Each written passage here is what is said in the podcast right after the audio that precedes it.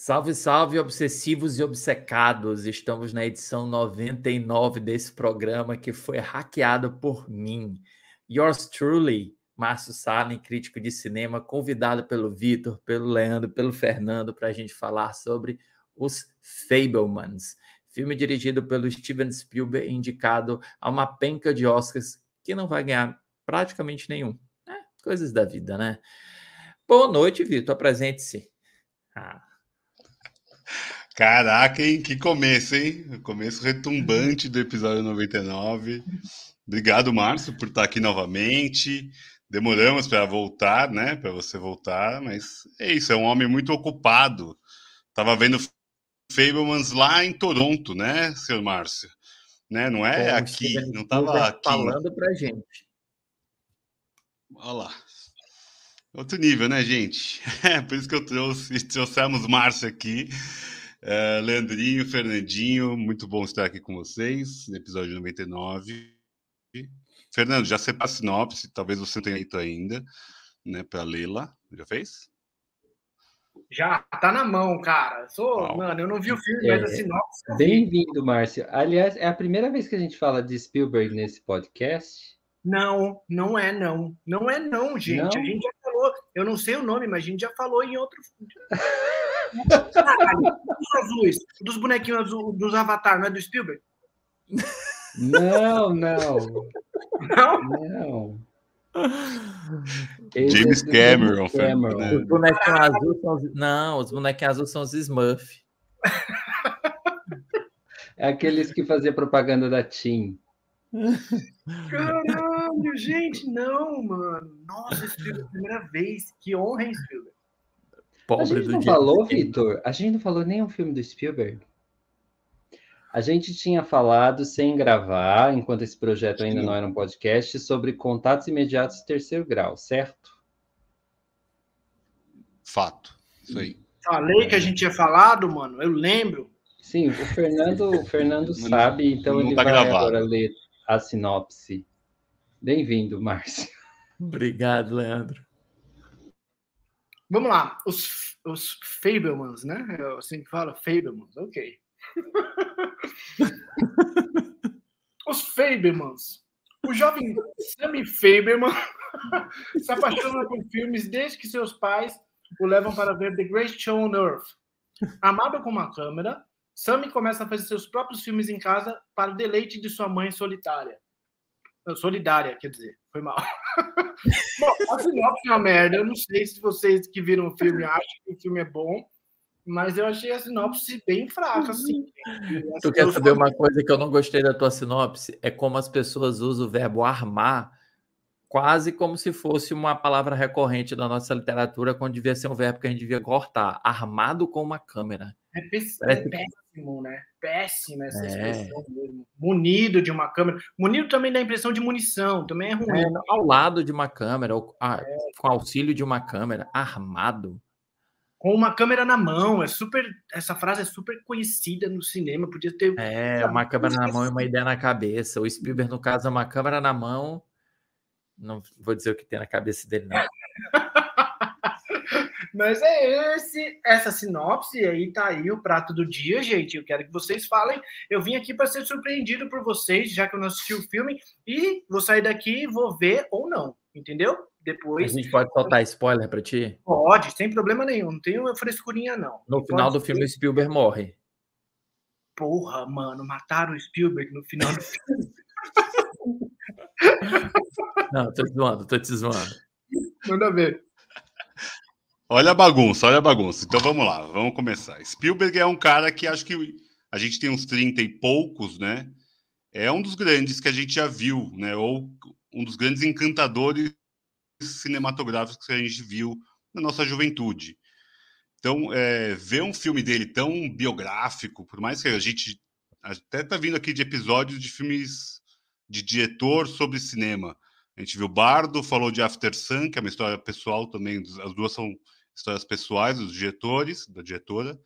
E aqui mais um filme também super íntimo do Spielberg sobre a sua própria vida. Uma reflexão, a galera tá precisando de terapia, acho que é isso. Mas legal, gostei da terapia do Spielberg, show. Mas e eu queria falar um pouquinho, pegar Leandro. Qual foi o seu primeiro Spielberg? Aonde ele te ganhou? E depois já vai pensando aí, Márcio e Fernando também. Assim de cara, eu não esperava, não. Uh, nossa, eu acho que o ET. Eu fico entre ET e Tubarão. Talvez Tubarão. Mas o primeiro que me encantou, acho que foi o ET. E, nossa, e vale também os Indiana Jones, né? Também. Então, é, é, é, legal isso, porque o Spielberg também ele é a sessão da tarde, né? Onde eu vi Spielberg, vi Spielberg na TV. Então, e o que que o que que me educou, me formou, me deformou? A TV. Então, eu acho que sim, mas eu lembro muito muito de Tubarão. Tubarão, eu acho que eu, que eu lembro de ver algumas vezes na TV. Vou ficar com Tubarão. E é muito louco isso, né? Porque é um cineasta tão presente que não dá para a gente que tem 30 e poucos anos, talvez não dê para saber qual é o primeiro. É uma coisa meio, meio bagunçada na, na nossa história, né? Não lembro a primeira vez que eu fui ao cinema para ver Spielberg, por exemplo. Então eu tenho, tenho uma coisa de Spielberg e TV Sessão da Tarde e filmes supostamente feitos para a família. E Fernando. Nessa mesma. Eu já vou pegar o gancho já que você colocou, Lê. Nessa mesma perspectiva de família, o filme que mais me pega, não o primeiro, acho que eu não lembro qual foi o primeiro, assim, na real. Deve ter sido o ET passando na frente da Lua, essas coisas na Globo, Sessão da Tarde. Mas o que me pegou, e acho que eu, o que eu mais vi do Spielberg, é o Resgate do Soldado Ryan, que para mim é um, é um, dos filmes mais fora de guerra, assim. Depois, é, agora talvez Nada de Novo no Front tenha batido um pouco nisso, mas assim, o Resgate do Soldado Ryan eu acho um filme muito bem feito, cara. Eu, eu gosto, eu gosto. Aí, Fernando, eu pensei que você ia falar assim, pegando gancho. As caras e bocas do Márcio estão dizendo tudo. É, eu, é eu pensei que é, o Fernando ia na piada. Então, pegando o seu gancho, eu pensei que ele ia fazer uma piada de tiozão, mas ele não fez. Ah, Foi um só... ato falho. A gente, eu já sou, eu já aguento muita piada de tiozão de um garoto de vinte e tantos anos de idade no clube. Aí pegar uma piada de tiozão agora não ia dar certo. Mas eu tô achando legal que a gente tá se denominando 30 e poucos anos para fingir que a gente não vai fazer 40, né? a gente fica no 30 e poucos. Bem, é. 30 é e tantos, vai. É, vai. Essa é uma pergunta interessante, porque é óbvio que provavelmente o primeiro Spielberg que eu vi foi ET. Isso é bem óbvio na minha cabeça. Mas o primeiro Spielberg que eu me eu senti que eu estava, que eu já sabia que era um filme do Spielberg foi o Jurassic Park. É, o Jurassic Park eu acho que é marcante, até porque quando criança a gente tem sempre esse, esse sonho. Né? Ah, a criança brinca de dinossauro desde sempre. Assim, as crianças da minha época, né? Hoje as crianças da nossa época não brincam mais de nada, são um bando de mané que tá no celular. Mas na minha época a gente brincava muito de dinossauro, brincava e, e ver os dinossauros. Eu me lembro que eu assisti alguns programas com dinossauros, aqueles bem fake, sabe? Que você percebia que era uma montagem e tal, bem mal feitinha, a gente chamava de montagem na época, nem efeito visual. Aí quando eu vi o Jurassic Park, vi o Spielberg, eu fiquei, caramba, olha isso. E, e o Jurassic Park é um filmaço, né? Do início ao fim, né? aquela conclusão também, vem o Tiranossauro salvar o dia e tal. Então acho que o primeiro Spielberg que me marcou foi, foi o Jurassic Park. Evidentemente que não é o melhor, na minha opinião mas foi o primeiro que eu tinha já consciência, já tinha uns 14, 15 anos de idade, é, já sabia o que eu estava fazendo na minha vida, já sabia que, enfim, eu sabia o que era um Spielberg. Para mim, Spielberg podia ser uma pizza, podia ser uma torta, não, já sabia quem era o Spielberg. Mas melhor, eu acho que ficaria entre Tubarão e ET. É o melhor filme dele. Boa. É, acho que a minha primeira memória também é o ET. É... Eu lembro de uma foto da minha irmã em cima de um ET numa locadora. sabe? Tinha uma bicicletinha, um ETzinho na frente para tirar foto só. Já é instagramável, ó, 80 e, sei lá, 92, 3, sei lá eu. Muito louco, muito louco. E eu lembro muito. Primeiro que eu lembro de ter alugado foi a lista de Schindler, muito jovem. Eu fui alugar para minha avó. É... e daí fui ver com ela, era uma VHS duplo ainda negócio bizarro, né? Hoje em dia ninguém imaginaria um VHS duplo, nem um DVD duplo, imagina um VHS duplo. É, mas é isso, eu acho que depois do Jurassic Park, acho que também foi essa percepção. E é, e é inc incrível ver que o Spielberg é esse cara que faz o blockbuster, mas também faz um cinema de autor, né? Ele é muito ousado nessa lógica. Porque ele tem uma, uma carga autoral. Você vê que é do Spielberg os filmes dele. E ele, ele consegue fazer filmes super blockbusters. Acho que o James Cameron também tem essa pegada, por mais que seja menos genial criativamente no roteiro. O Spielberg me parece sempre muito mais né, capaz, é, principalmente nesse ponto de roteiro, de montar uma, um filme complexo. Mas eles são ótimos em ter o dedo deles, né? A gente sabe que são filmes deles. E é uma contradição, até, não sei, até uma provocação ao Márcio. A gente fala muito do cinema autoral é, europeu, a gente estava falando do Godard até aqui um pouquinho antes sobre isso, sobre esse, esse cinema de autor, que até é uma provocação que você fez ontem, o cinema de arte é o cinema de autor, né? essa, essa frase horrorosa, essa palavra horrorosa de filme de arte. E você pega um Spielberg que fez Fablemans, que é uma obra de arte, é um filme de, de autor. Então é aonde dosar isso, sabe? É... Por que, ah, que um né? é considerado um blockbuster e o outro é um filme de nicho? É uma provocação. Antes a gente está nos Fablemans aí, hein? Não, mas olha só, se a gente pegar, por exemplo, Michael Bay, Michael Bay só faz filme blockbuster.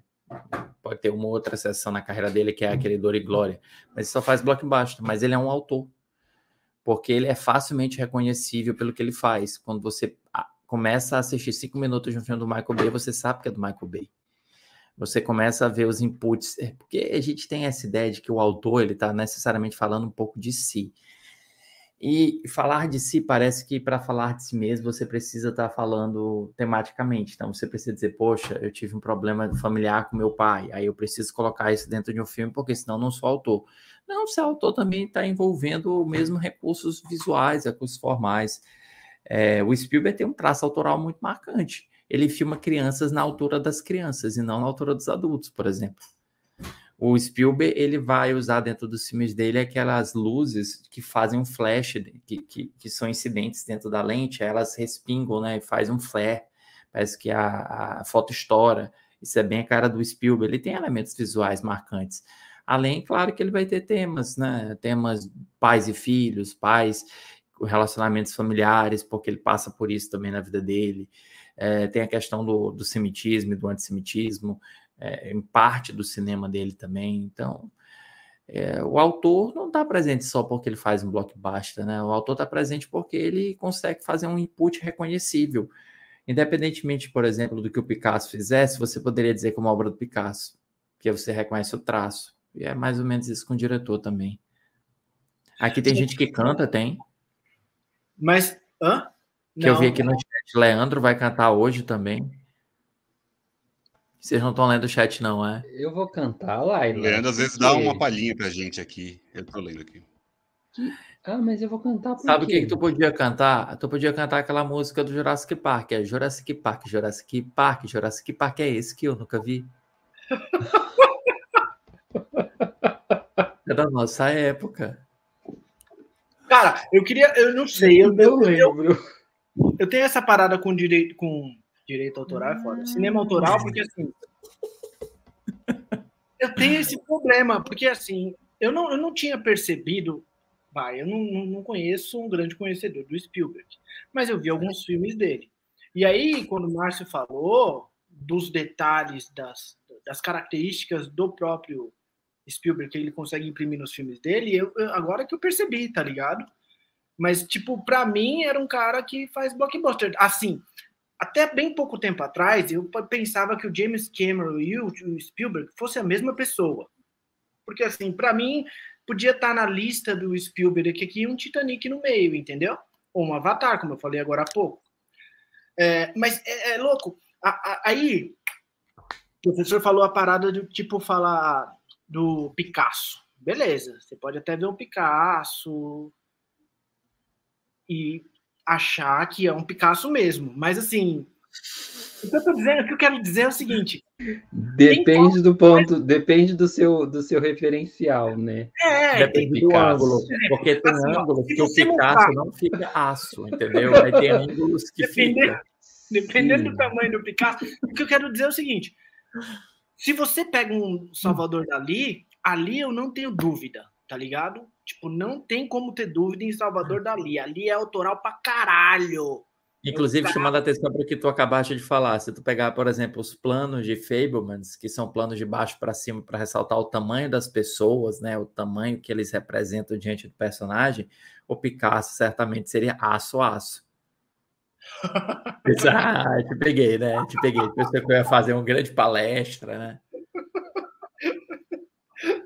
Mas essa parada do, do, cinema autoral eu tenho dificuldade em identificar como da massa, assim, tá ligado? Eu sou uma pessoa da massa. Mas, é, mas, mas é aquilo, né? A questão do cinema autoral é, é porque você precisa perceber que tem dentro da indústria operadores tem diretores que são mais operadores de câmera.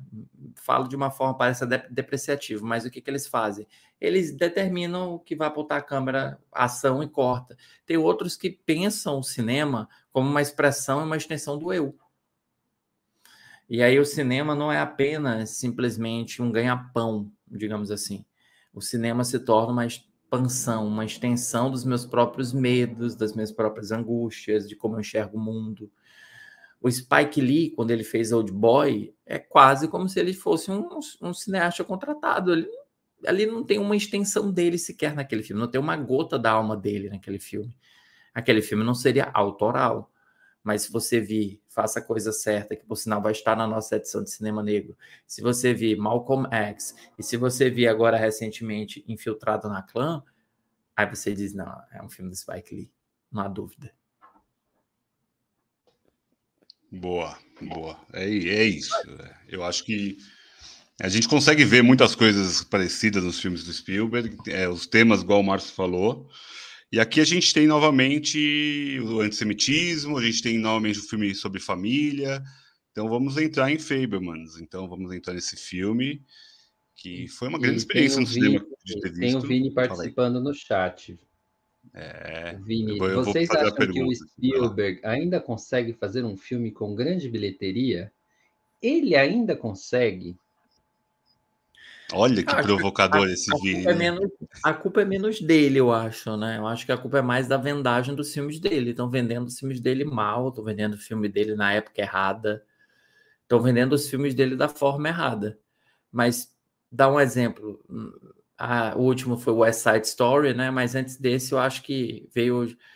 Tem depois. Eu, eu tô perdendo um pouco a ordem, não sei qual é depois, mas tem jogador número um. Jogador número um é um grande sucesso de bilheteria, foi bem vendido. Uh, é um típico filme do Spielberg, blockbuster mesmo, né? Tem uma ambição para ganhar muita grana. E é muito bom também. Tal. Então, vai ter é Indiana Jones 5, né? É o próximo. Mas na dele. Lógica, é né? do. Não, não, é, é dele, não. Ah, é do, Man... é, é do Mangold. É, do Mangold do Logan. É do, do diretor do Logan.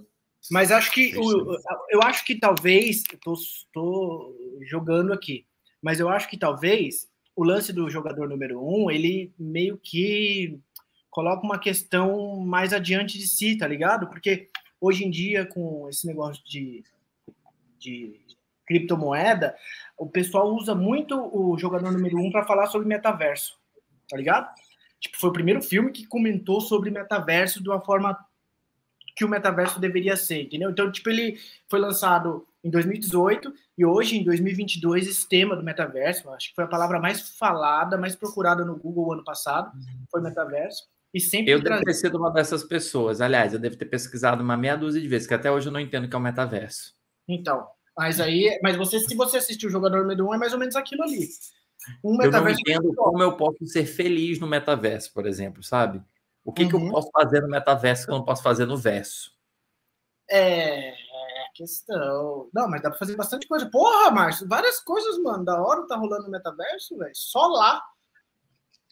Show do Bochecha, muito bom. Perdeu, Márcio. É... é... foi, foi isso mesmo, tá? O, an... o anterior ao West Side Story foi o jogador número um. E daí, um ano antes, é o The Post. Um ano antes, o Bom, G... Bom Gigante Amigo. Ponte dos Espiões.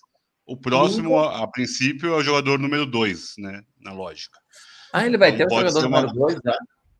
É, tá aqui previsto pelo IMDB aqui. Então é bem possível que seja o próximo e talvez ele consiga um grande, uma grande bilheteria, Vini. Eu acho que tudo depende muito do que o Márcio falou, em que momento coloca, em que momento não coloca. Eu acho que tem filmes também que são mais Tu ficou mudo. Você ficou mudo, queridão. E aí agora congelou também, se fudeu. Pobre do. O que, que aconteceu com o Vitor? Nossa, o cara congelou total. É, começaram a falar de metaverso. Eu tô, eu tô preocupado porque quinta-feira a gente está falando de um filme de terror que é Pulse, que é um. É, ele vem meio pela tela do computador, sabe? E agora que ele travou, eu tô olhando atrás do Vitor se tem algum fantasma. Ainda bem que não tem.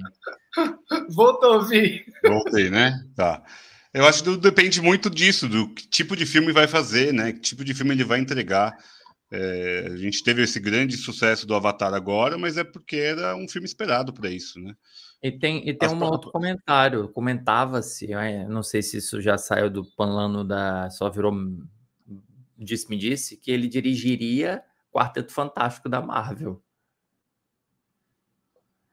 Olá, mas a, nem a Marvel tá enchendo o cinema mais agora, imagina. Ele, ele faz o filme e não enche, imagina. É, é, é, porque, é porque, a Marvel acabou. A Marvel acabou já, ainda bem. Acabou a pirâmide da Marvel, acabou, ainda bem. É, é, sobre o, o filme, vamos lá, vamos começar do, do, dos Fablemans. A gente vê lá a história da criança, a criança que se apaixona pelo cinema, né, na primeira vista de cinema que é uma cena linda, né? Ele vendo. É, qual que é o nome do filme mesmo, gente? É, maior espetáculo do mundo. Maior espetáculo do mundo. E ele reproduz depois aquela batida de trem, né? Aquilo é muito marcante, muito emblemático, não só a experiência do, do primeiro cinema, como a, a, primeira experiência já de filmar o cinema, né? Parece que é algo que está na vida dele, na veia dele desde o início. A gente está vendo a história do Sam, mas é o Spielberg, então se a gente cometer aqui o equívoco sobre quem é quem, é o Sam, é o Spielberg, é o Steven, vocês chamam do jeito que vocês quiserem. Mas é, é lindo de ver aquela parte inicial, de ver aquele o brilho do olhar da criança e também o medo, né? Porque tem muito medo ali na, no que está acontecendo, principalmente no, no acidente de trem que já mostra muito sobre os medos, os receios, as dificuldades é, e também tem uma família que está fora um pouco do lugar, né? Eles são os únicos judeus da rua, e daí é uma família que se muda muito por conta do trabalho do pai, e tem o embate ciência versus arte dentro da própria casa, né? Isso é muito legal de se ver. Óbvio que deve ter sido péssimo né, na criação, mas é, é bonito de ver esse embate com muito carinho, muito respeito, né? A gente não vê grandes demonstrações de desrespeito ali, exceto por, pela possível e talvez é, né, pisada de bola ali no, com a mãe com um amigo do pai e tudo mais, que não fica claro de fato né, a traição, mas é algo né, declarado e até de uma forma bem coerente, bonita. Já é o spoiler para o Fernando que não viu o filme. Mas é legal de ver é, como o filme vai se construindo de uma forma super terna, né? Eu me senti super abraçado pelo filme, sabe? Não me sentir cansado, são duas horas e meia de filme praticamente. É, eu queria ouvir o Lê. Lê, você se sentiu cansado do filme? Eu, eu, eu acho que tem muita, muita história e tem um ritmo muito bom. É, pelo menos é meu primeiro olhar, assim, só para a gente começar a falar do filme. Minha internet está muito ruim, tá? Se começar a cair, vocês continuam. Ah. Ou se eu me sentir cansado, eu vou dizer que em alguns momentos sim, mas eu acho que é por uma questão de eu não gostar, assim, um certo preconceito contra algumas histórias, assim, de adolescente, aquela parte do colégio ali eu acho, acho bem chata. Mas a parte da infância e a parte do, do colégio que se resolve, assim, entre aspas, eu acho um bom desfecho até. Porque parece que em algum momento ele também foi um adolescente que sofreu bullying. E eu não sei se, se, se é a melhor forma de tratar do tema, enfim, não sei se ele queria aprofundar no tema. E, e não é isso. Mas eu fico pensando assim, se falar, ah, passou, tal, não sei o quê, não sei o quê, não sei o quê. Essa história de mais uma biografia que parece igual a outras tantas, sabe? Assim, é... acho que por isso que talvez em algum momento eu tenha ficado assim meio, meio boring assim com o filme. É... Sim, perguntando qual é o sabor, qual é a novidade, qual é o. O que ele está querendo me dizer antes de chegar no final, que é assim. É o grande, é o grande presente do filme, né? Assim, é, é assim, a cereja do bolo que todo mundo quer pegar. Não, pelo menos. A gente na... só vai contar no final pro Fernando qual é o final ver. do filme, hein? Fala logo a porra do final. Não, não, não, não, Só no final. Você vai se prender até o Tô final. decidindo se vou assistir a caralho ou não, velho. Fala a porra do final. Porque no final eles são todos abduzidos, né? Caralho. Que inclusive remete a um outro tema do cinema do Spielberg, que são os alienígenas. Então, é... tem uma relação é, é, meio complicado até explicar sem meio contexto, mas é porque dentro da narrativa o Seth Rogen ele interpreta um não é um alienígena, mas é um infiltrado, né? Ele é de uma outra raça e mora na Terra. E ele tem um relacionamento com a mãe do Spielberg. E na verdade, eu não tô conseguindo ficar sério mais. Ah, é por isso que o Victor falou o que. O Spielberg é um reptiliano, Fernando. No final a gente descobre que ele é um reptiliano. Caralho, então é a história eu de. Eu tentei um... manter a seriedade, eu tentei manter a seriedade mas porque eu pude, mas eu não aguentei. Não, então, não, então, então é válido pra caralho, porque até aqui eu tava com a impressão de que, tipo, mano, é um cara que viu no cinema uma tábua de salvação. E aí, não, não, não é isso, não. É um cara que foi plantado na Terra para fazer com que a gente conversasse sobre os filmes dele e alienasse a população mundial. Caralho, é bom pra caralho, mano. Porra, Leo, esse final é matador, velho. Que saída é, genial. É, sim, é uma, é uma, é uma desentupia. é, essas coisas aí de. Mas olha, agora, nem falar de brincadeira, o que o Vitor falou é uma coisa legal do medo, né? É um filme sobre controle. Né? É um filme sobre dominar, conhecer para controlar, para que você não sinta mais medo.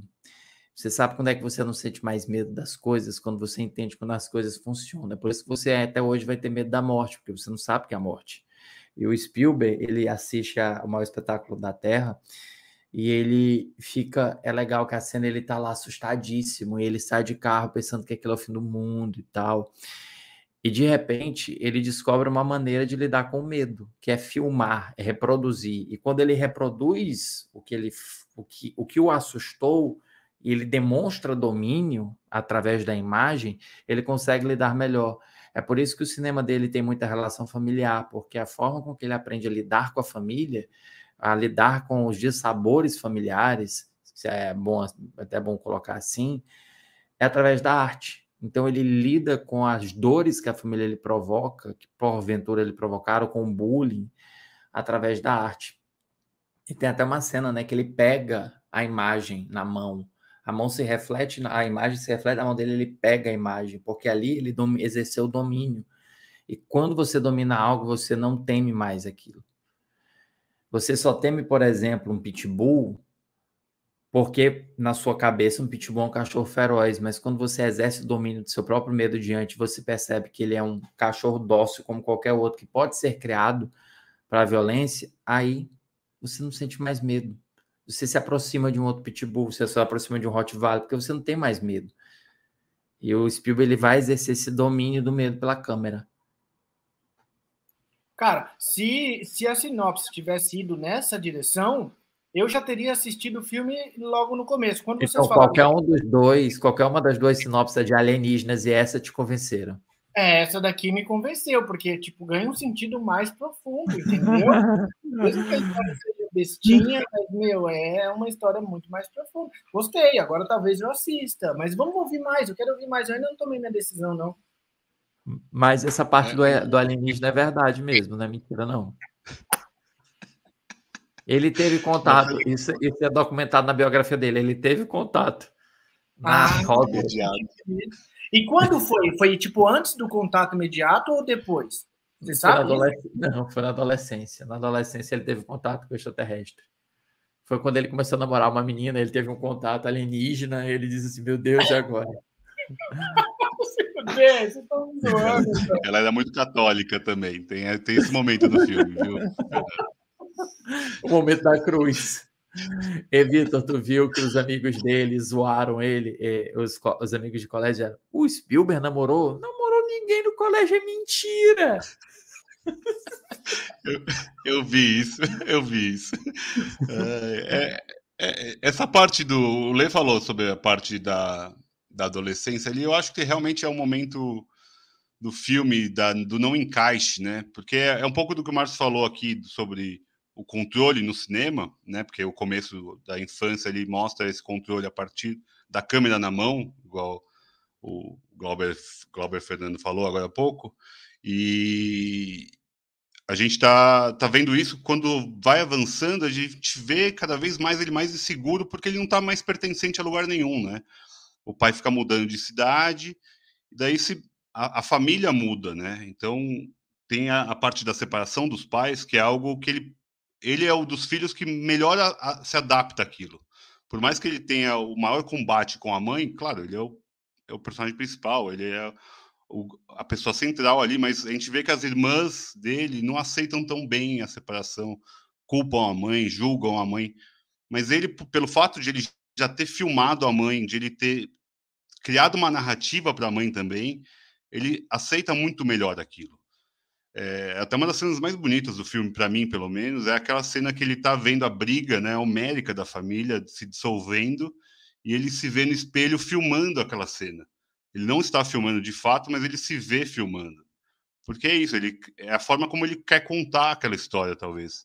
Talvez toda história que ele veja, ele já pense em como filmar aquilo.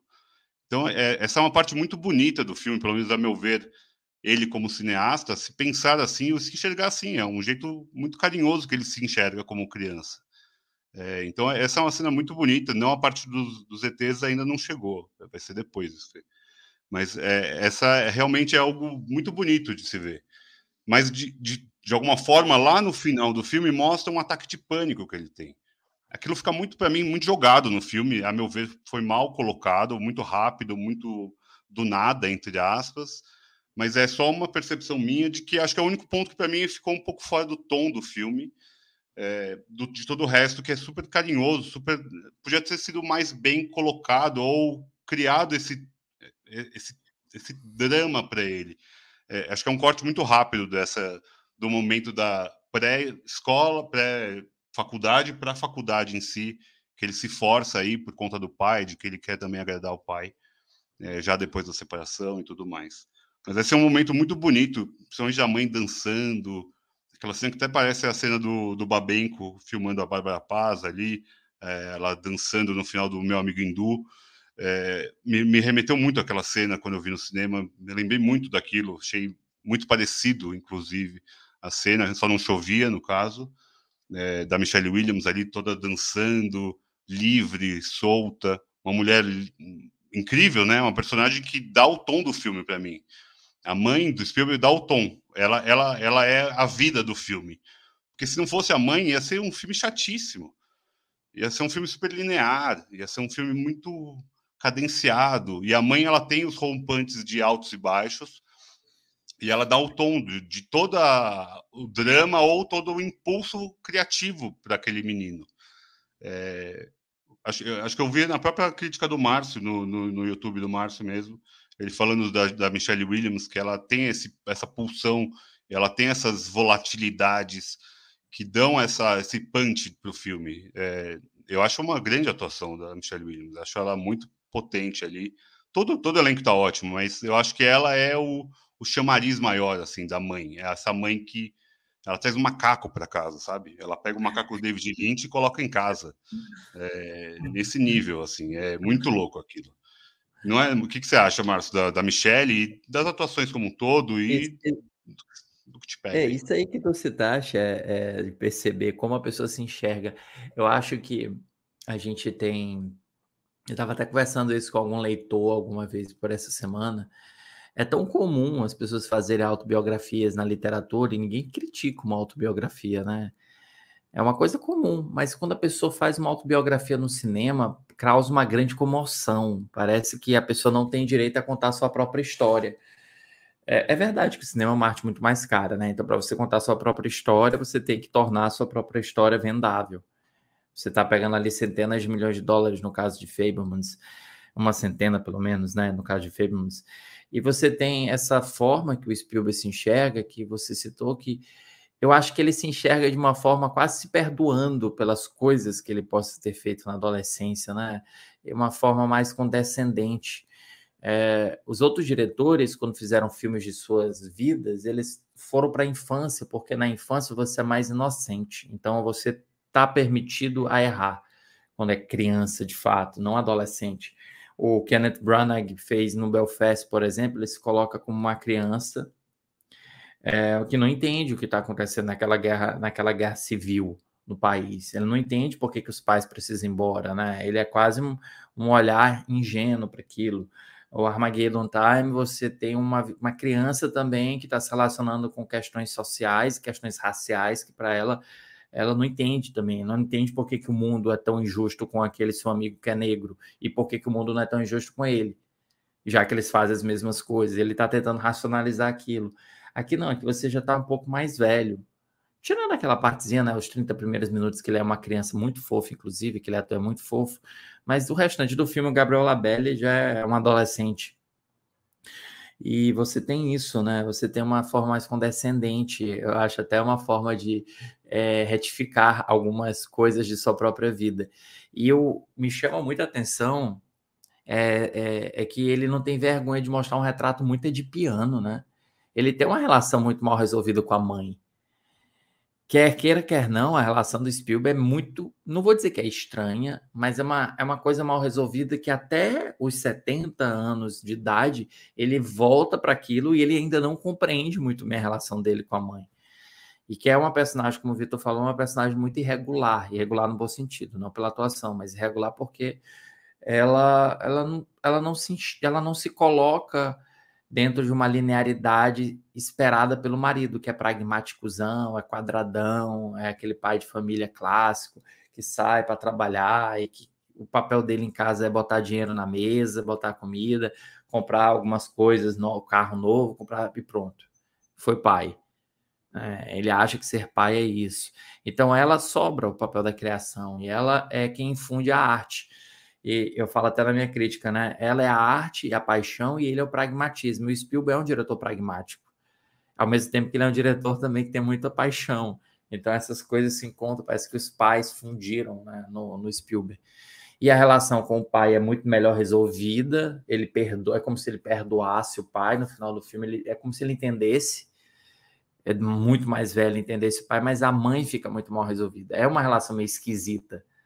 De novo, não tem aquilo que vocês podem estar imaginando bem é de piano mesmo, mas é mal resolvida a ponto de levar pro pro Ed Piano. E só resgatando ano passado, Belfast é um filme lindo, né? Permanece nos nossos corações. Belfast, a beleza de Belfast é que é um filme preto e branco, mas que vibra em cores, sabe? Ele pulsa mesmo preto e branco, é como se ele brilhasse, ele pulsasse suas cores, sua energia, sua vibração.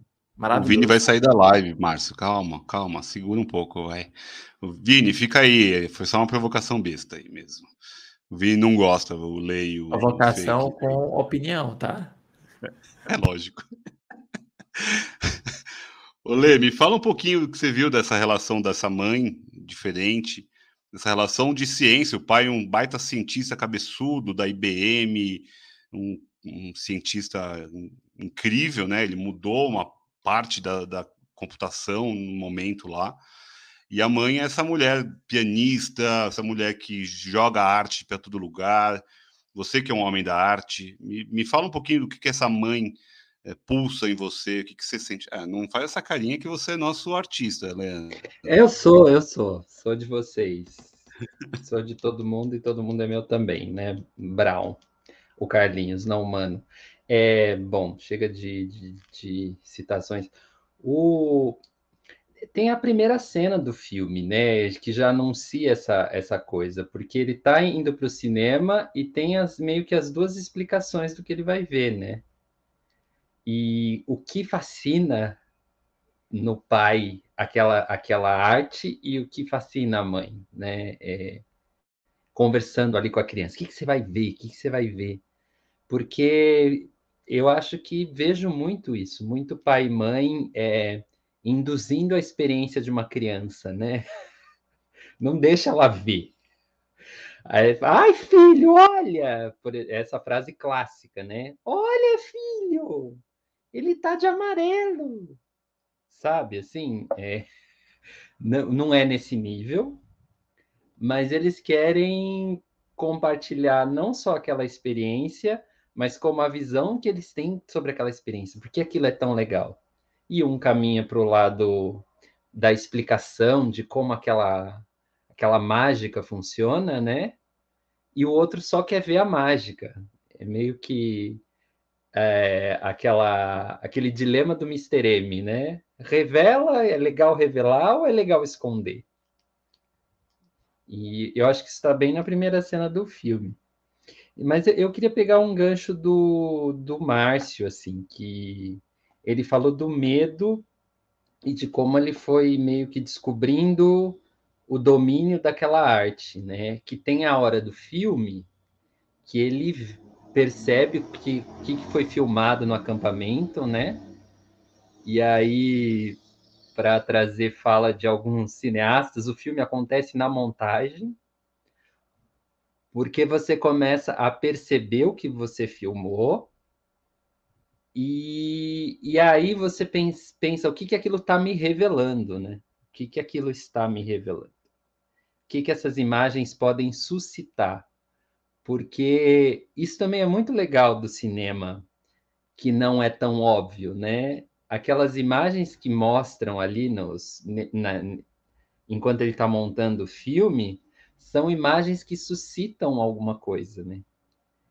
E o Vitor falou porque ele cria uma narrativa em cima da mãe. Ele cria uma narrativa em cima da mãe, cria uma narrativa em cima do que ele viu enquanto ele estava montando o filme, nas cenas que estavam assim em planos diferentes, né, noutras camadas, né, não era o foco principal. E tudo aquilo só suscita, né, um, uma paixão, uma traição, algo que está acontecendo entre a mãe e o tio Benny. É, eu sei que isso dá um, um, um, episódio inteiro, né?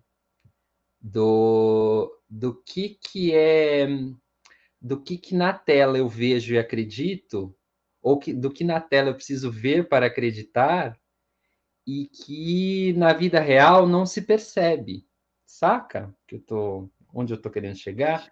Hum, eu acho que isso é, é, um, é assim, é uma parte ele... legal do filme. Pode falar. Tipo, que ele precisava criar a imagem para acreditar naquilo que ele fingia não ver. Porque sim, a imagem não sim. mentiria para ele. Sim, é, aquela imagem provava, vamos dizer assim, né? É... Uma imagem evidenciária, né? indiciária, digamos assim.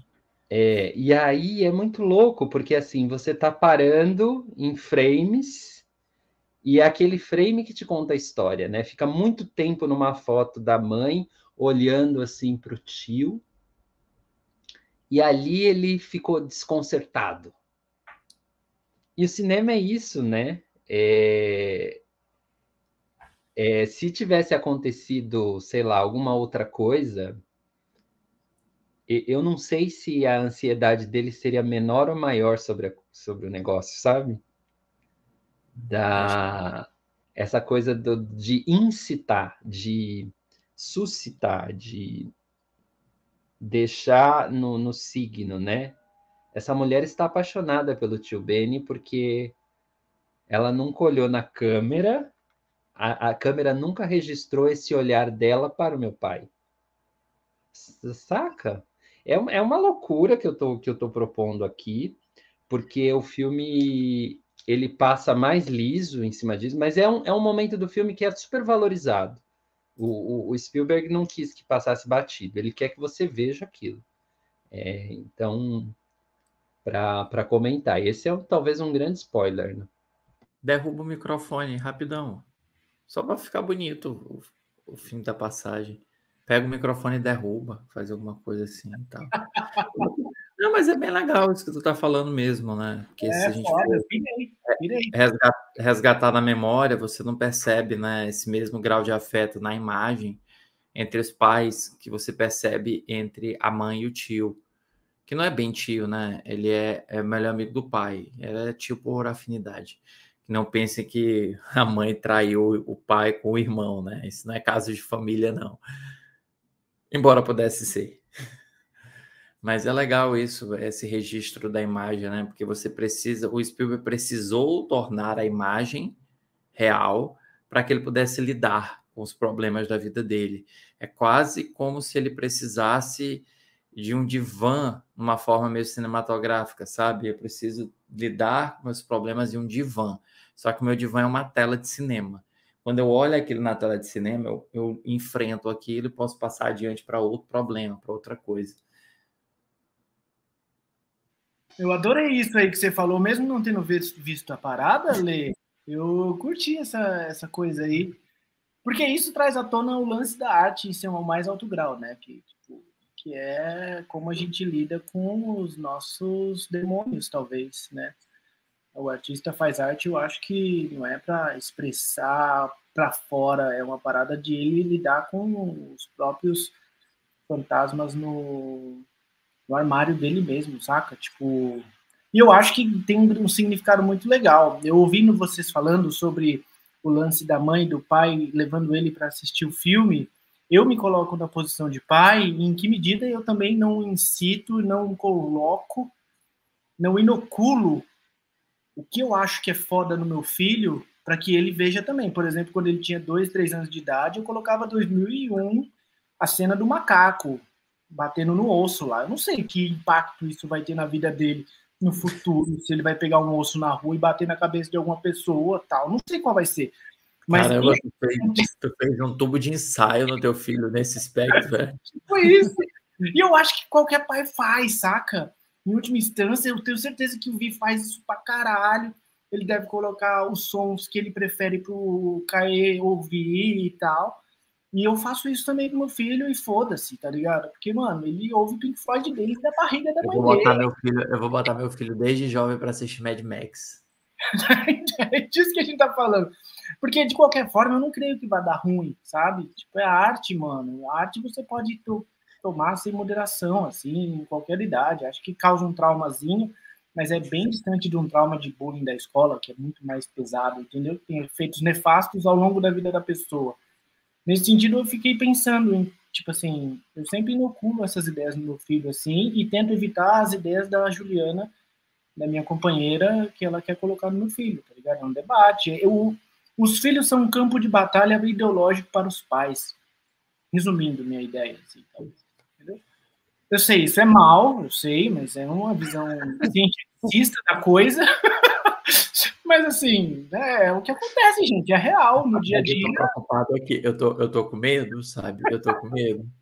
Eu tô verdadeiramente com medo. Eu tô, eu tô imaginando assim, Juliana, né, o nome da tua companheira, eu tô realmente imaginando assim, ela ensinando lá valor, tipo, poxa, você tem que ter compaixão e tal. Aí tu bota, assiste John Wick, tu tem que matar todo mundo. Assiste Missão Impossível, pula de paraquedas. Essa é parada toda. É, mas foi, foi muito isso que eu fiz com o Caetano agora no Avatar, né? Ele tem só oito anos, eu fui, levei ele para ter a primeira experiência em 3D no cinema, porque eu falei, vai que nunca mais tem um filme 3D tão bom assim. Falei, ele tem que ter pelo menos uma vez essa experiência. E é um filme super violento, né? Tem muita guerra, tem muito tiro, tem muita morte. E, ok, ele já está acostumado. Infelizmente, essas novas gerações já se já vem mais. A gente também via, a gente já via Jaspion, a gente via Cavaleiro do Zodíaco, a galera morria também. Mas é, é, é, mais gráfico, né? Esse tipo de violência que a gente vê hoje no cinema. Ele tá vendo Marvel também com a mãe, então a mãe leva para Marvel e eu, eu levo para as animações, para Avatar, eu tento levar para outro caminho. Então também é um pouco disso, dessa guerra ideológica. É, o, o, Lê, o Lê e o Márcio falaram agora sobre essa perspectiva da tela. Eu vi no cinema, eu não fiquei tão impactado quando eu vi a segunda vez. Não sei se eu, meu olhar estava para uma coisa e quando eu vi a segunda vez, eu vi outras nuances do filme. Então é, é, é outro ponto de vista, não da montagem, né? Igual ele está vendo o filme cru. Eu já vi o filme pronto no cinema, que devia ser a minha imersão, né? E quando eu vim revi agora em casa,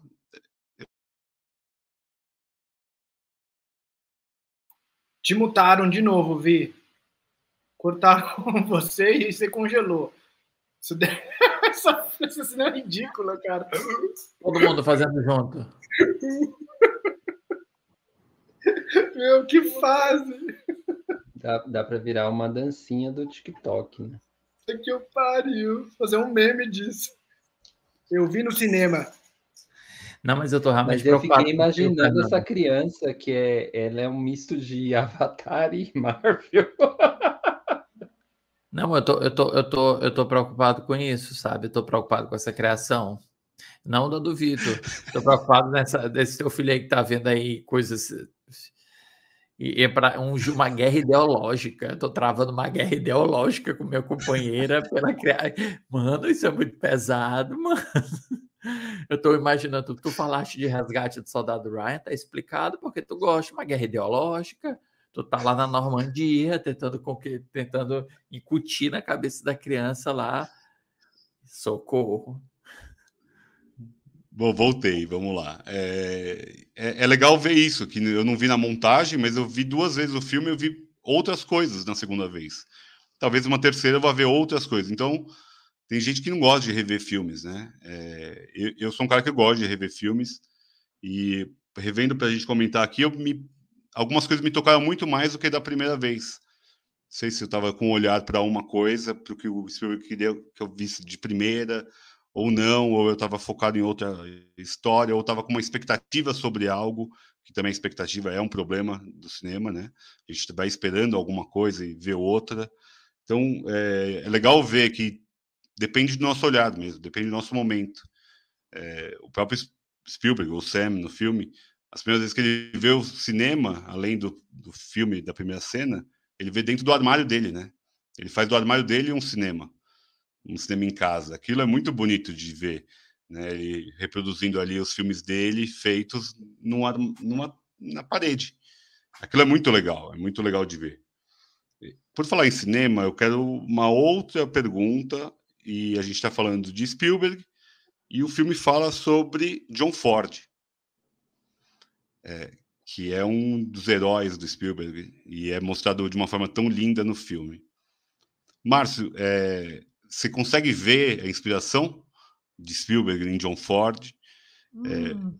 o que John Ford é no tamanho do cinema? Eu conheço quase nada, acho que o Fernando também não. O Lê deve conhecer um pouco. As Vinhas da Ira, me respeitem Olha, que eu tenho eu, cara, as vinhas da ira, li o, li o livro e vi a porra do filme em preto e branco na, na faculdade, aula de história. O homem que matou Facínora nos o tempos O homem que matou Facínora! Porra, também! Caralho, conheço John Ford pra caralho, mano. Nos tempos da diligência. Eu não, eu não vejo muito John Ford no cinema do Spielberg, porque o John Ford, primeiro, Começa pelo faroeste, né? O principal gênero que ele trabalhou foi o faroeste. Segundo, porque depois de um tempo na carreira, o John Ford é meio desiludido. Eu não vejo essa desilusão no Spielberg. Eu acho que, enquanto o John Ford era pessimista, o Spielberg é muito otimista. É, ele, pelo menos, se não é otimista, ele pelo menos não é. Não, não carrega esse pessimismo, né?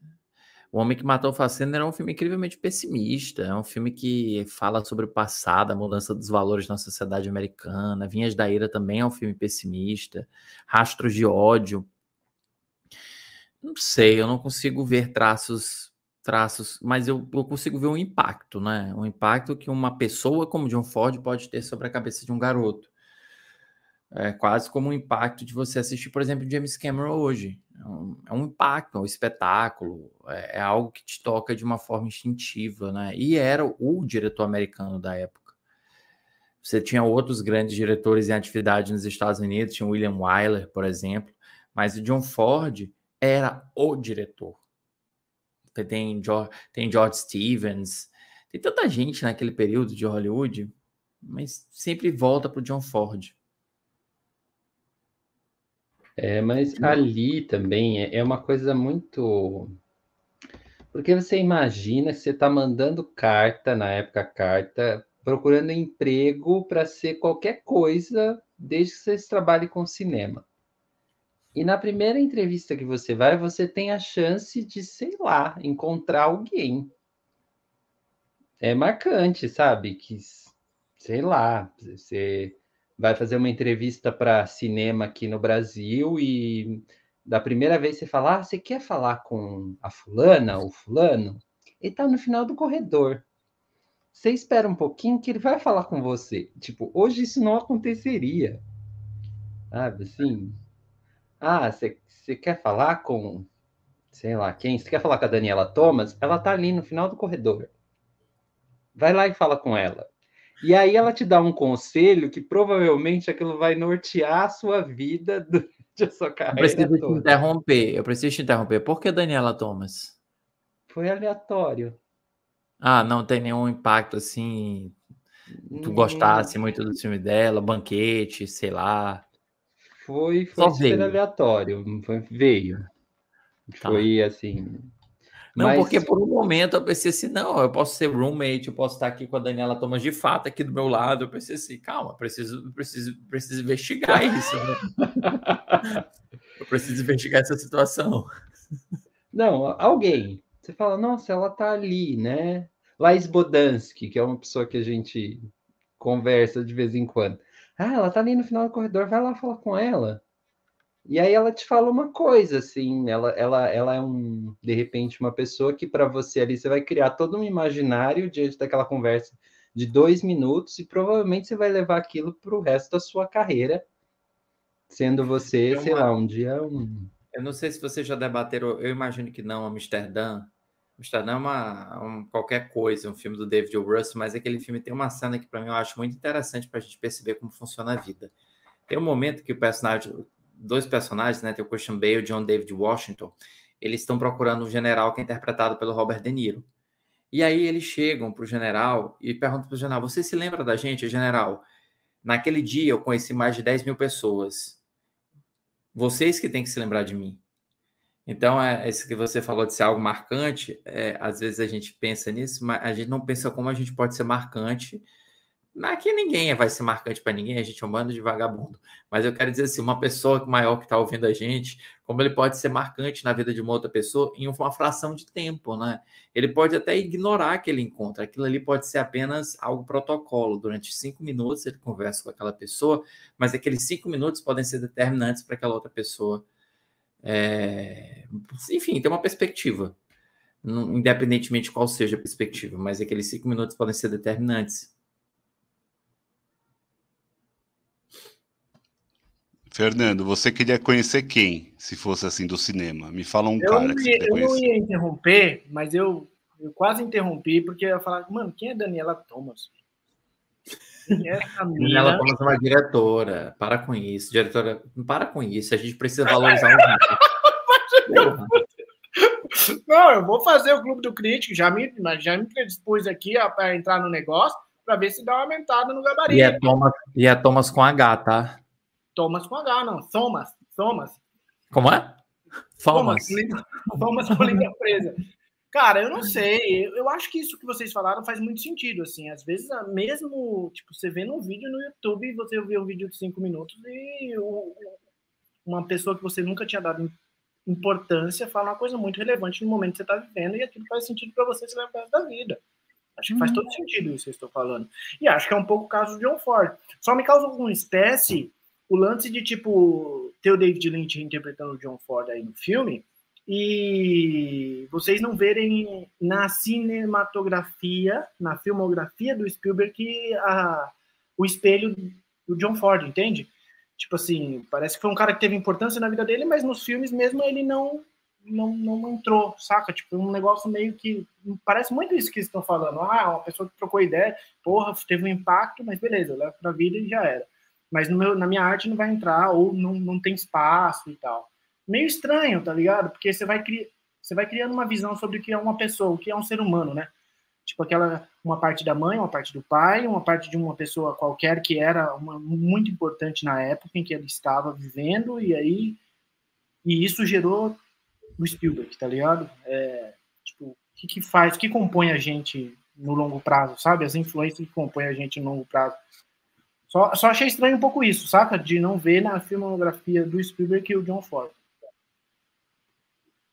Não, eu não acho tão estranho, não. Eu, eu acho que a gente precisa se desver... Ah, existem muitas formas de se inspirar, né? Tem a forma de se inspirar que é começar a carreira fazendo parecido e modificando com o passar do tempo que você tem um domínio, né, da sua linguagem. E tem outras formas que simplesmente aquilo é um ponto de partida, aquilo ali é a voz que te fez saber o caminho que você tinha que seguir, mas não necessariamente você concorda com a forma com que ele enxerga a arte. Então, não me, não me causa estranheza tanto assim, não. É, tem um diretor, tem um diretor japonês, que a gente está na edição de cinema japonês, mas vem a calhar, o Yasushiro Su, ele tinha um estilo específico de cinema. Aí vem um outro diretor que é, que é um discípulo dele, que chama é o Shoei Imamura. O Shoei Imamura não poderia fazer filmes mais diferentes do que fazia o Yasushiro Su. Mas isso não muda o fato de da importância seminal do Ozu na vida do Imamura, porque é quem mostra para ele o cinema. E às vezes você mostra o cinema para uma pessoa simplesmente para a pessoa dizer: beleza, eu já sei o que eu não quero fazer. Faz sentido, faz sentido. Eu não sentido. falo nada que não faça sentido, eu quero deixar isso claro aqui ao vivo.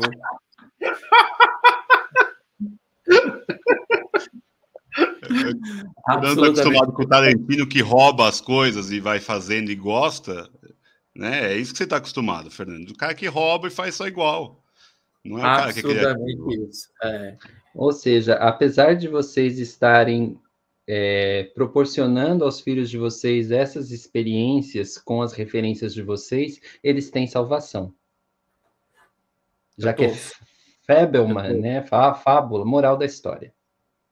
Não, eu torço, eu torço por isso. Eu, torço, eu, tô, eu tenho realmente muita preocupação. Eu tenho muita preocupação com o filho do Fernando, com a Juliana. Muita preocupação, porque ele é uma, um campo de batalha ideológico. Eu nunca vou esquecer isso. A cabeça, eu... do menino, a cabeça do menino é quase um território que precisa ser conquistado. Aí eles estão travando uma batalha aqui em um ouvido e no outro para tentar conquistar o território. E o Ian é um menino que realmente assim ele personifica essa essa, essa guerra ideológica, porque ele é maravilhoso. É, Não, mas, mas... Tem, esse lance do só fazer uma parte rápido, muito rápido. Porque sim, assim, sim, sim. É, ideologicamente a gente é muito parecido. O ponto é que em alguns, alguns momentos existem as discordâncias, entendeu? Tipo, não estou dizendo que meu filho vai ser metade Lula, metade Bolsonaro, longe disso. Ele não vai ser um Frankenstein, nem vai se tornar uma pessoa bipolar. Mas assim, que há rusgas pontuais no dia a dia, no cotidiano, pode. Não, mas eu imaginava, eu imaginava que era assim, pô, vai torcer pro Flamengo ou pro Vasco. Eu pensava nesse nível, sabe? São Paulo, Palmeiras. Não, é menos. A gente tem acordos fundamentais em algumas linhas, entendeu? O foda é quando um quer abraçar a árvore e o outro quer destruir a árvore. Aí fica difícil. Já passou o Rambo para ele assistir? Cara, passei Tarantino, Rambo ainda não. E esses dias ele estava dançando, ele fazendo as coreografias, eu passei aquela cena do clímax, da dança do clímax, do Gaspar Noé. Que é uma cena bastante pesada, e eu falei, mano, vai, filhão, aqui, olha esse vídeo aqui. Tá. Aí mostrei o Poderoso Chefão, a trilha sonora, e o Joker dançando aquela música na escada, né? A, do Joker mais, mais, mais, mais recente, assim, aquela música da escada.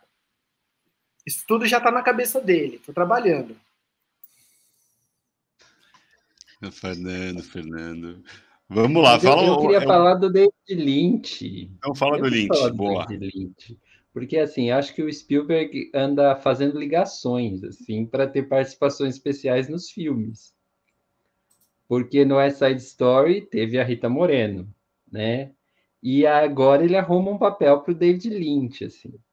Então, acho que ele está querendo colocar pessoas que são para ele assim muito legais ou muito importantes para fazer umas, umas participações. E não é nem participação, né? Porque eu lembro que naquele, naquele making of do West Side Story, a Rita Moreno fala que quando o Spielberg ligou para ela, ela já ia dizer que ela não faz participações. E aí ele falou: Não, eu tenho um papel para você dentro dessa nova versão do filme. É, David Lynch ele faz o John Ford, tudo bem, mas é uma participação, né? Não dá para dizer que é um, um, um, personagem que compõe o filme, blá, blá, blá, blá, blá. Mas era é só isso. Acho que o, ele está resgatando o caderninho de telefone dele para chamar as pessoas para os filmes. Mas é uma, foi uma surpresa para mim. Não tinha noção que ia ter o Lynch. Foi muito bom assim, a experiência de vê-lo do nada, assim. A voz dele já é conhecida, né? Pelo menos minha, eu gosto muito, a gente gosta aqui muito, a gente fala bastante de Lynch aqui. Um dos nossos mentores intelectuais, com Jodorowsky e Leandro Antônio, nossos três mentores intelectuais. É... Mas foi muito legal, muito legal a participação dele, curta, direta, com impacto muito bom, assim, um final bem marcante, muito bonito, muito bonito o final. Eu queria até saber uma cena marcante para o Lê, para o Márcio, para o Fernando, não, que ele não viu, dos ETs, talvez, mas é uma cena marcante do filme. Eu falei algumas já, mas alguma cena que vocês lembrem de fato, assim, do filme. Que vocês falam, puta, isso aqui é Fablemans.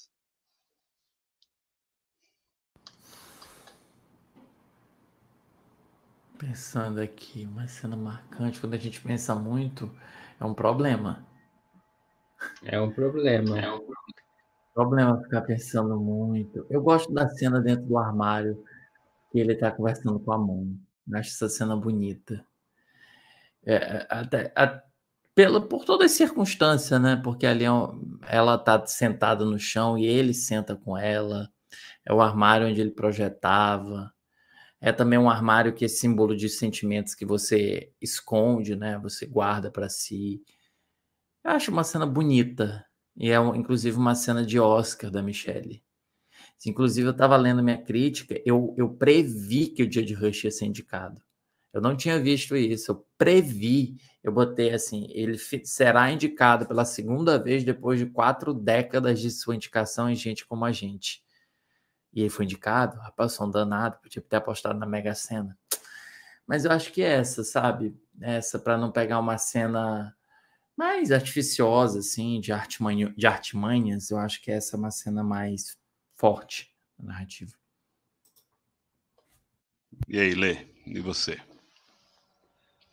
Uh, eu gosto do começo, do, da, do, de, da maneira como ele revela os personagens. Eu acho que o, o Spielberg, ele é ótimo, ele é lógico, ele é muito bom, mas essa, esse começo dos filmes do Spielberg, quando ele vai apresentando os personagens, assim, eu sempre acho muito legal, que é o, o, o Márcio até falou, né, que é ver pelo olhar, pelo uh, a câmera filma a criança e depois ela vai subindo e revela uma mãe e um, pai, né? E aí a mãe abaixa e fica é, mais baixa que ele, né, para conversar. Eu acho isso muito bonito, assim, esse jogo é bem bonito. E tá bem no início do filme. Mas eu gosto muito do quando aparece o macaco. Eu acho demais. Que tá. É som para todo lado. O que que tá acontecendo? O que que tá acontecendo? Ah, ela comprou um macaco porque quando ela era jovem, ela era criança, o que dava alegria. Ela foi no zoológico uma vez e achou, achava um macaco engraçado. E aí então ela resolveu comprar um macaco e o macaco quebrando a casa inteira. Essa cena eu, eu gosto. É, é, legal que o filme tem muito humor, né? É um filme que é biográfico, mas é muito bem humorado, dá para dar boas risadas. Tem essas cenas, as cenas do namoro são muito engraçadas, do, do primeiro beijo ali, do primeiro sexo ali, é muito divertido.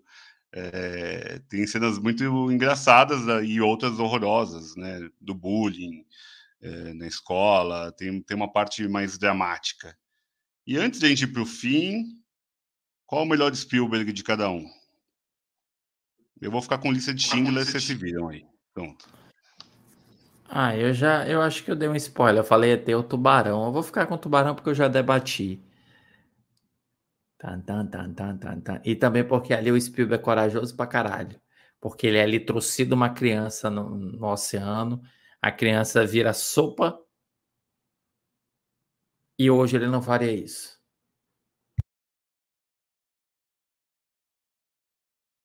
Tá rindo do que? Ela vira sopa mesmo. Tu só vê se o tubarão só vai, só sobra sopa. Genial, genial. Achei ele corajoso. E você, Fê, o que você acha? Cara, eu não sei. Eu ia falar a lista. A lista de, de, de do Schindler lá também. Mas acho que não tem muita opção aqui, não. Ele tem só 30 filmes, eu não, não, não vi tudo. Eu ficaria com. O filme que eu mais gosto agora, atualmente, na minha fase atual dele, é o do metaverso mesmo. Jogador número um, porque para mim fez muito sentido quando eu estava estudando metaverso. Eu vou fazer para ti uma prova de admissão no Clube do Crítico. Cita Caralho! 15 filmes, cita 15 filmes do Spielberg. Puta que pariu, fudeu. Se tiver essa lista, eu vou repetir. Caralho! Vou pegar essa mancha pro resto da vida, velho. Deixa cinco, Márcio. Acho que 15 Não, é, é muito. 15. Não, porque o Spielberg é fácil de lembrar, vai. O Spielberg é fácil de lembrar, vai. Pô, você tem, eu, por eu... exemplo, sequências aí no meio, né? Não. Eu não guardo, eu, não, eu assisto filme pelo filme, eu não, não vejo quem fez, entendeu? Diferente de livro. Livro eu guardo o nome dos autores, mas filme, para mim, é uma parada que, tipo, mano. Oh, por exemplo, dá um exemplo aqui que vai contextualizar com o início da live. True Lies. Tu gostou do True Lies? É com o Arnold Schwarzenegger? É. Ah, gostei. Com aquela menina lá que ela dança, né? Jamie Lee Curtis. Isso, eu gostei. James Cameron, é do Spielberg, é do James Cameron. É, então, pois é, eu ia ver, porque não estava na lista aqui quando eu olhei, velho. Não vem, não. Não adianta ter pegadinha na prova, velho. Sou rápido, rápido, sou concurseiro.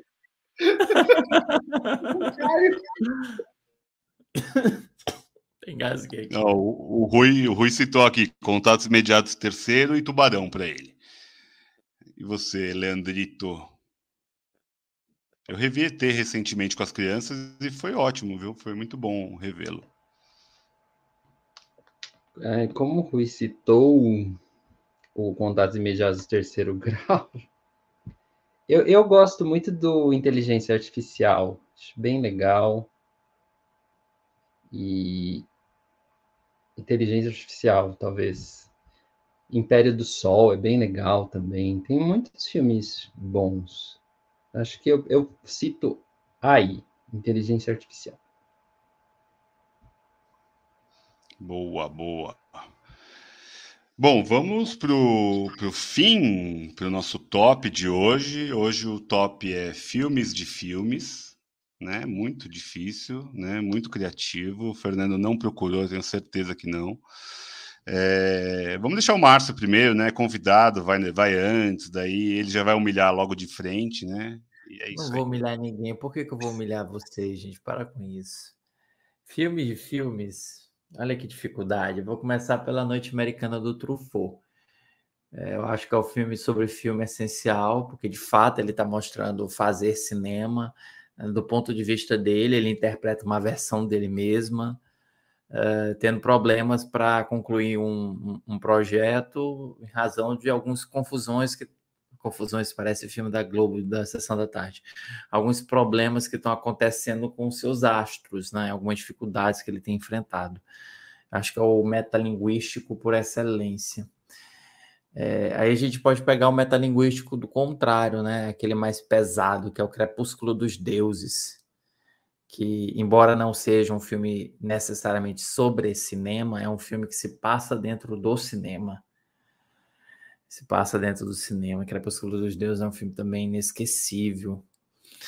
E deixa eu pegar um aqui mais casca grossa. Deixa Tem uma piada sobre Crepúsculo dos Deuses que, assim, se você é viado de verdade, sabe, um viado assim, você já tentou em algum momento imitar a Glória Swanson. Norma, a Glória Swanson dizendo Hello.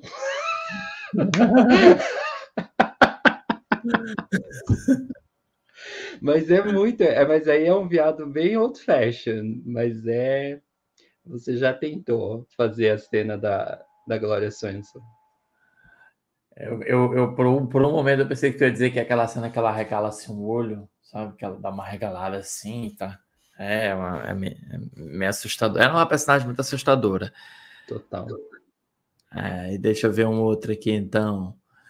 Ah, eu vou pegar um que eu gosto muito, que vai fugir. Eu não vou pegar 8,5, não vou pegar esses, não. O jogador do Robert Altman, que conta a vida de um produtor de cinema interpretado pelo Tim Robbins, que eu acho que tem um dos planos sequências mais legais da história do cinema, né? Aquela cena inicial do filme que vai andando por todo o por todo o pátio de filmagem de um estúdio, vai passeando, entra na sala, sai da sala, vê ele negociando. Acho aquela cena genial.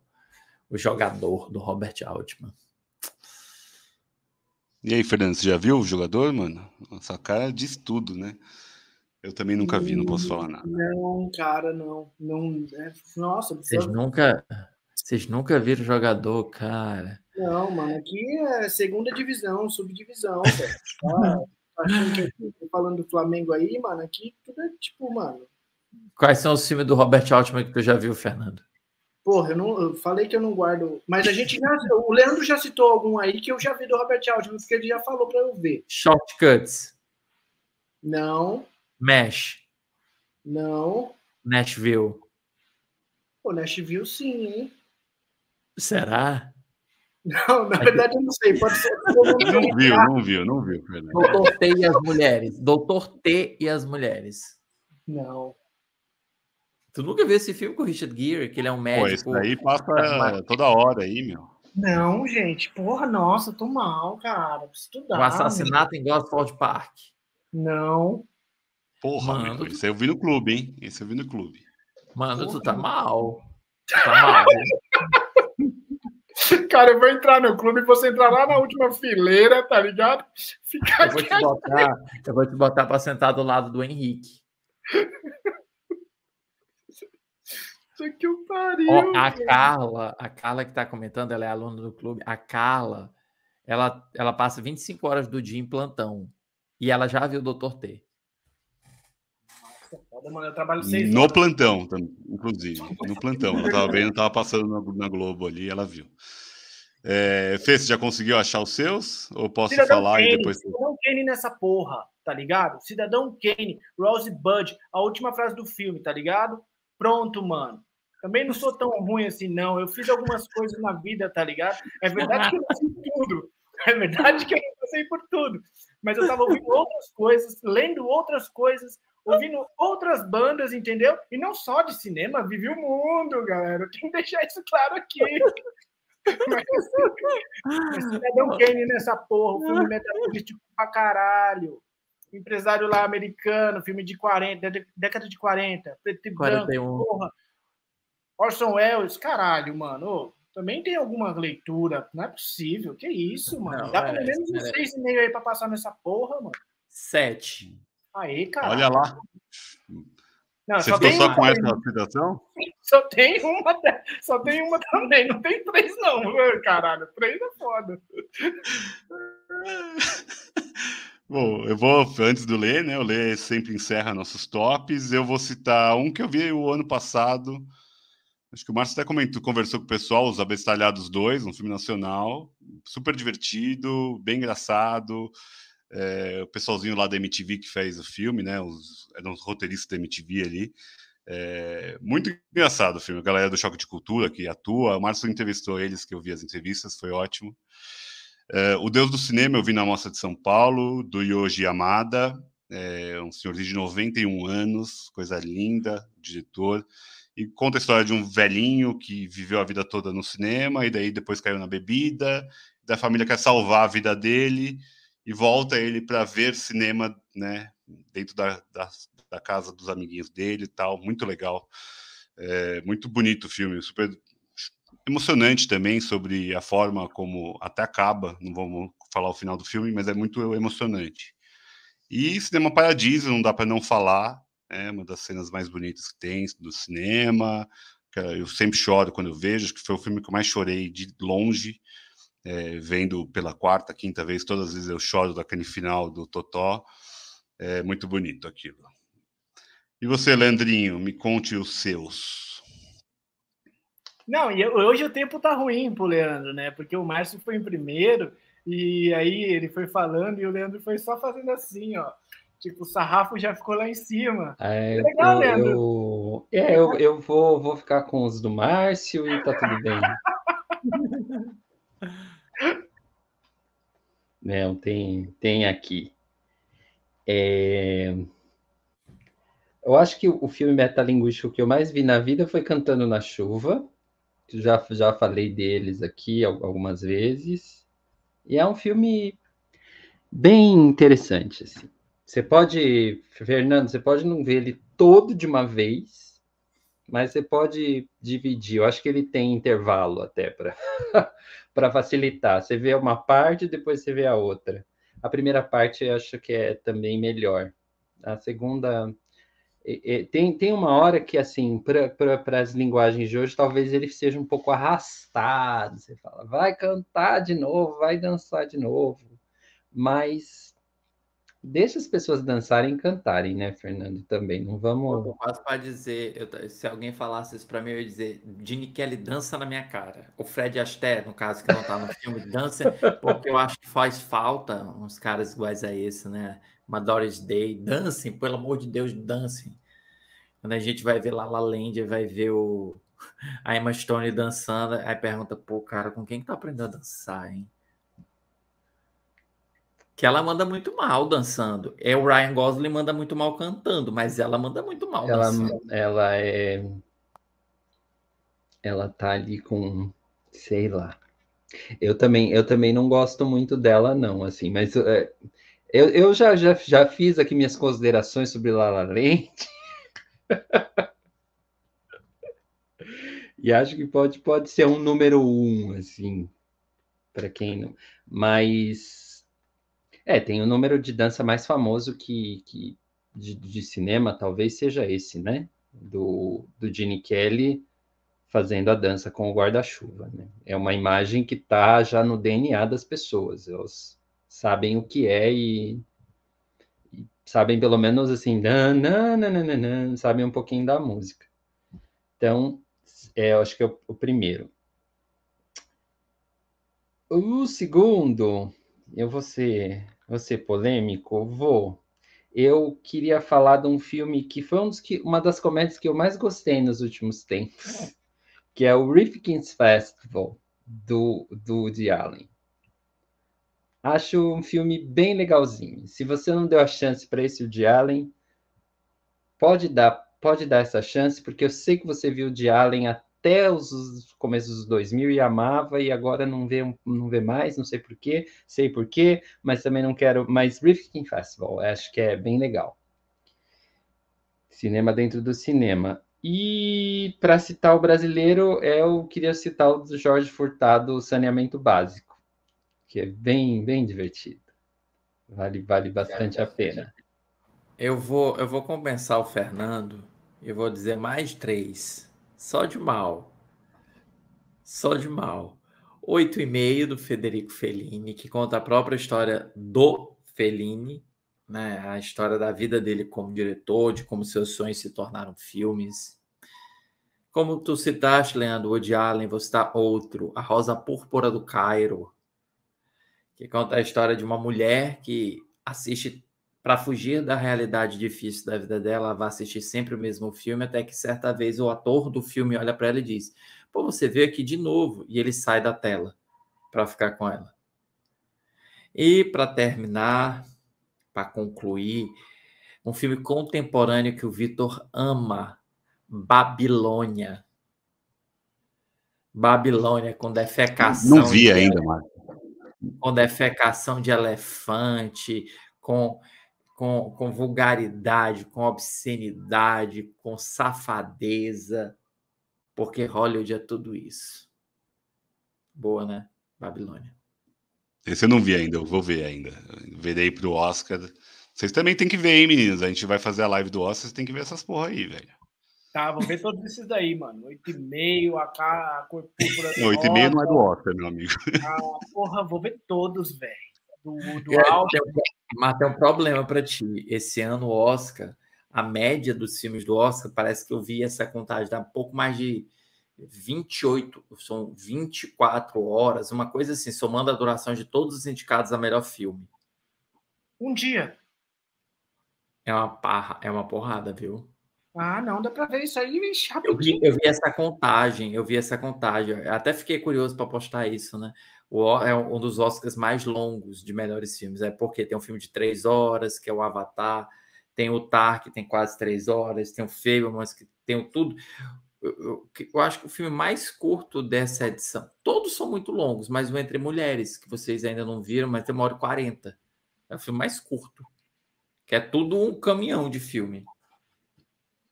Aí, vem cá, deixa eu fazer uma provocação final. O que, que você acha que leva? No Oscar, já que você previu. Não é o Flamengo. Não vai não. ser o Flamengo. O Flamengo ah, foi eliminado. Como você previu que o Maninho lá ia ser indicado ao Oscar, vai, faz, faz suas. Ah, então, vamos lá. Se a gente pegar pelo dia de hoje, o Tudo em Todo é. Lugar ao mesmo tempo, possivelmente ganha o Oscar de melhor filme.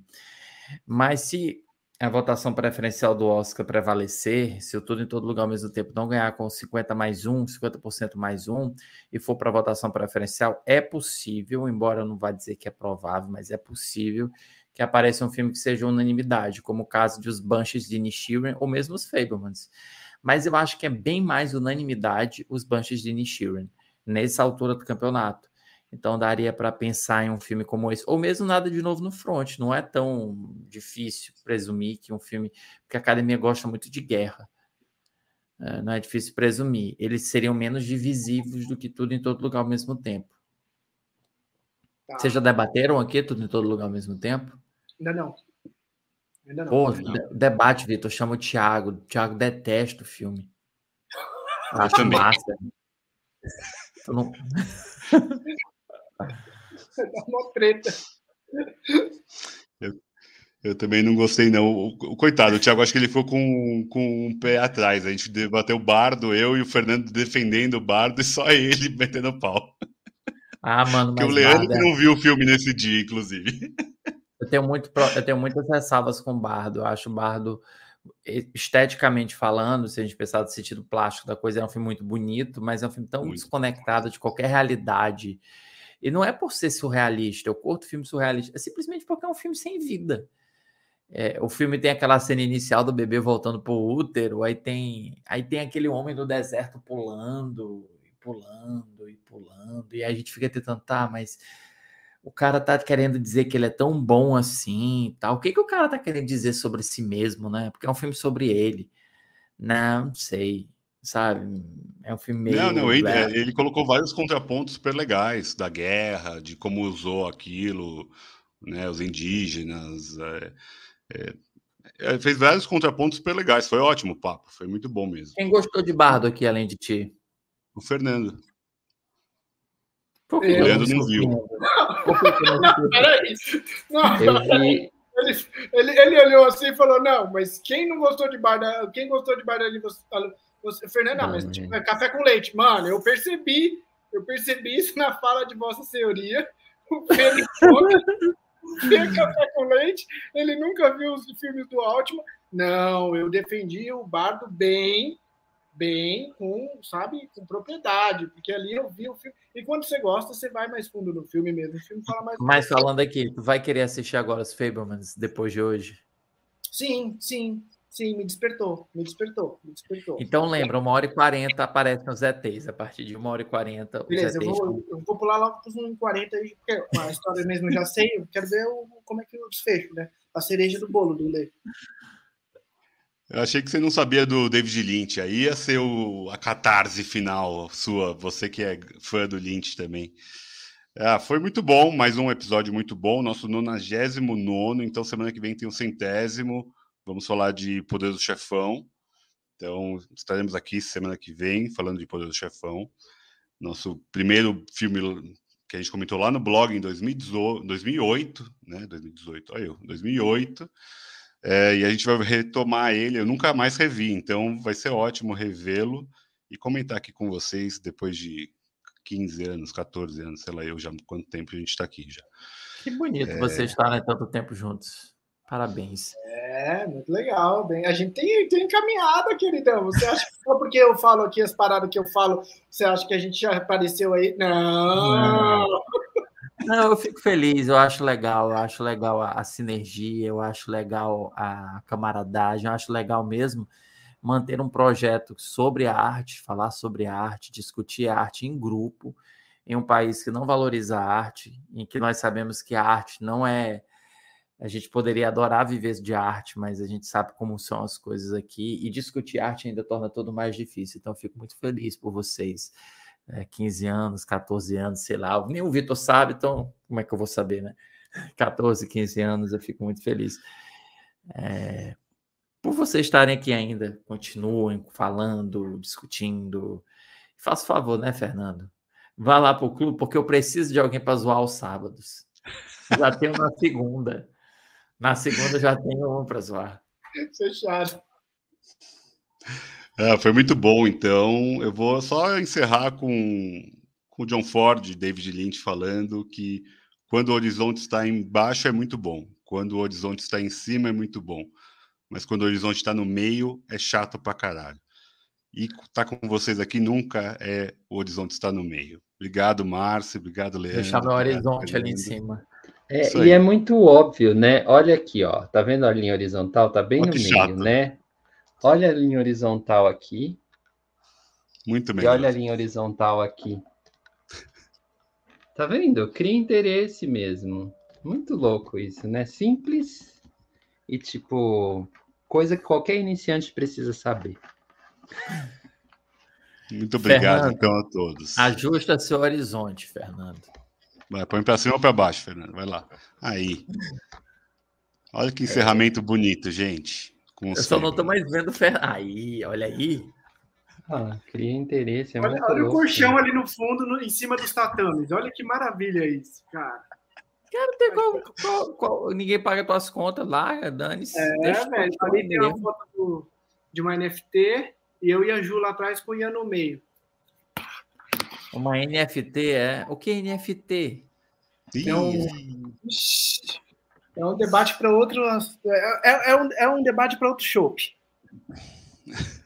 Mas é basicamente uma imagem que você tem o direito autoral dela, entendeu? Essa imagem aí é minha. Se você chegar a usar essa imagem, você tem que pagar o direito autoral para mim.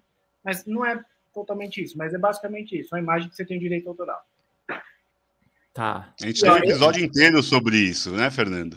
É, mas, é você me aula sobre isso. Mas a rigor, todas as imagens que você produz manualmente, você não teria direito autoral sobre elas? Por que, que tem um Não, mas eu produzi essa, eu comprei. E aí, tá. ela, essa imagem ela é registrada numa blockchain e que, em tese, ela vai ficar registrada nessa blockchain até a blockchain existir ou deixar de existir. E essa tu imagem. Tá me tirando? Tu tá me tirando? Não, tá? não, é verdade, não, é verdade, é o mundo que tá aí, é isso. Você fica aí vendo o Altman da década de 70, 80 e não presta atenção no mundo atual, professor. Isso é relevante, isso é muito importante, sim. Você vai ver que isso vai mudar, o seu filho vai saber disso. Cara, tá me tirando, eu tenho certeza, mas tudo bem. É justo, é justo. Eu já tirei contigo é. hoje, é justo. Aceito, aceito. É igual. Obrigadão, Márcio, de novo. Um abraço para você. Ah, beijo, meus amigos. Beijo para todo mundo que está acompanhando até agora. Até semana que vem, episódio Valeu. especial, hein? Tamo junto. Obrigado aí, Márcio. Beijo é pra vocês. Obrigado.